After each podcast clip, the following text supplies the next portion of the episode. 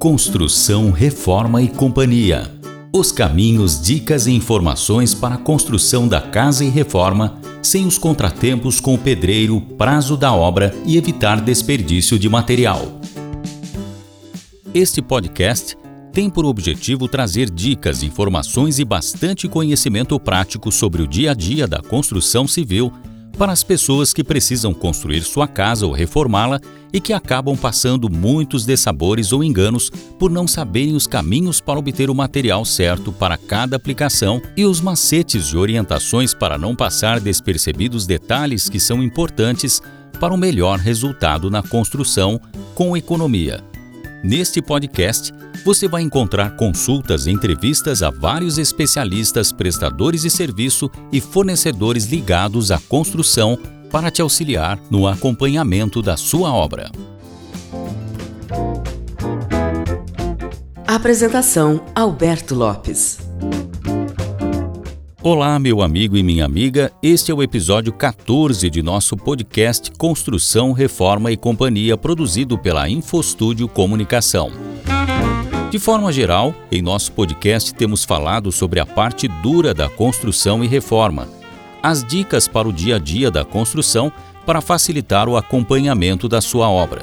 Porém, há um lado que até aqui ainda não falamos sobre a construção em nosso podcast. É a satisfação de quem constrói ou reforma. É um lado mais humano e imaterial.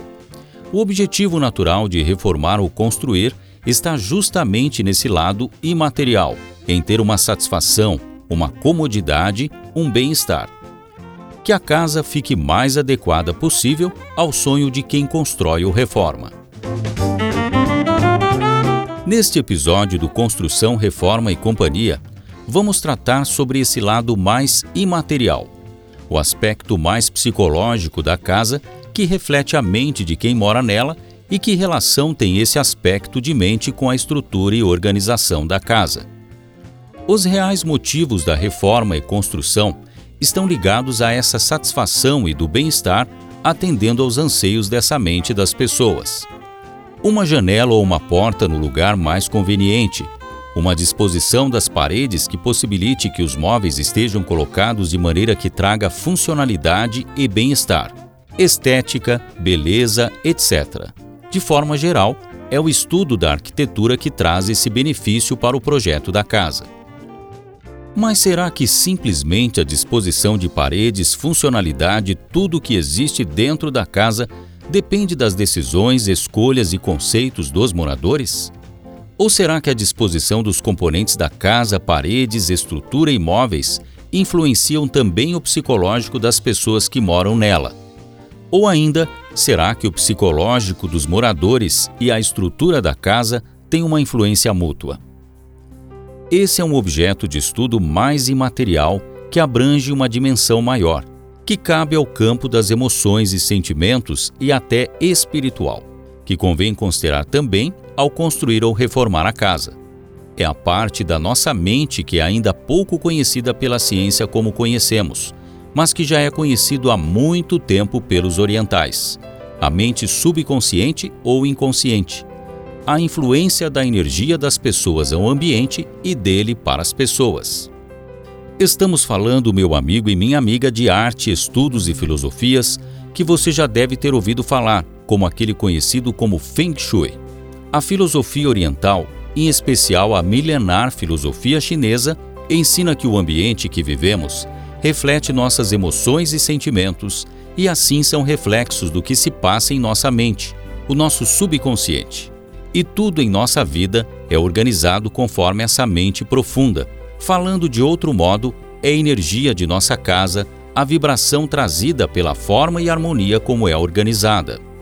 O Feng Shui é a arte de harmonizar os espaços e tem como objetivo melhorar a energia vital nos seres e ambientes. Qi é como é chamada em chinês a energia vital. No Feng Shui, procura-se identificar os fluxos de energia estagnados ou acelerados do imóvel e aplicar técnicas que fortaleçam o Qi do ambiente, trazendo benefícios aos moradores. Na prática, apenas seguindo as sugestões de Feng Shui, dá para transformar e harmonizar a energia da casa direcionando a vida dos moradores para um modo mais saudável e harmonizado. De modo geral, são sugestões interessantes. Num próximo episódio, traremos aqui no Construção, Reforma e Companhia uma especialista para trazer mais detalhes sobre a prática do Feng Shui, para compartilharmos mais conhecimentos sobre a energia da casa e dar dicas ainda mais interessantes para o projeto e organização de sua casa. Neste episódio, trazemos algumas dicas interessantes de Feng Shui para você refletir como sugestão para o projeto arquitetônico e organização de sua casa.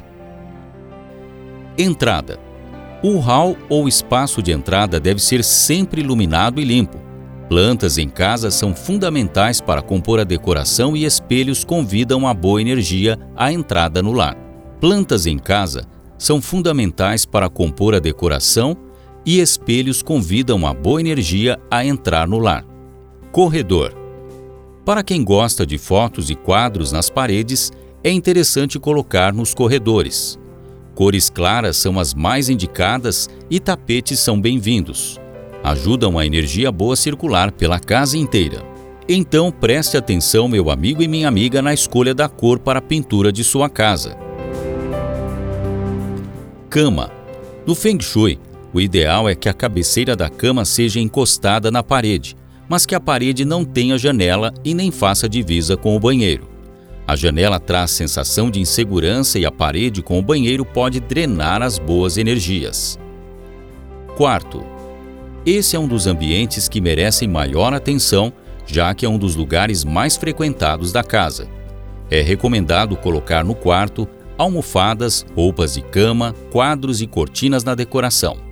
Para garantir conforto e bem-estar, é recomendado evitar levar trabalho, material de estudo ou aparelhos eletrônicos para o quarto. Fogão. Esse é o objeto que representa prosperidade na casa. Por isso, deve estar sempre em bom estado e em perfeito funcionamento. Se o fogão fica ao lado da pia, é recomendado um sino de vento ou um cristal entre eles, para evitar que os elementos água e fogo entrem em conflito. Banheiro. Para alguns especialistas em Feng Shui, o banheiro é considerado o vilão energético da casa. Por isso, a tampa do vaso sanitário deve estar sempre abaixada e os ralos devem ter aquele sistema abre e fecha. É recomendado que a porta do banheiro seja mantida sempre fechada para evitar que a energia saia e se espalhe pela casa. Posição de comando. Esse é o nome dado às principais orientações de posição no Feng Shui. Os móveis, principalmente camas, sofás e mesas de escritório, devem ser posicionados de frente para a porta principal e devem estar encostados em paredes sem janelas. Assim, garantem uma visão ampla do ambiente e trazem sensação de bem-estar e segurança.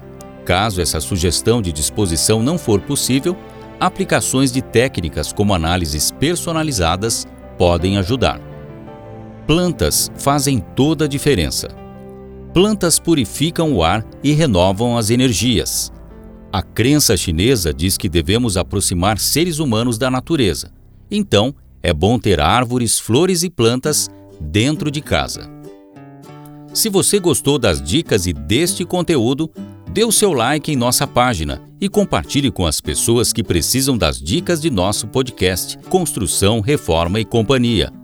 Para sugestões e dúvidas, entre em contato com nossa produção pelo e-mail construcalreformaecia@infostudiobrasil.com ou pelo telefone WhatsApp DDD 19 3229 0323.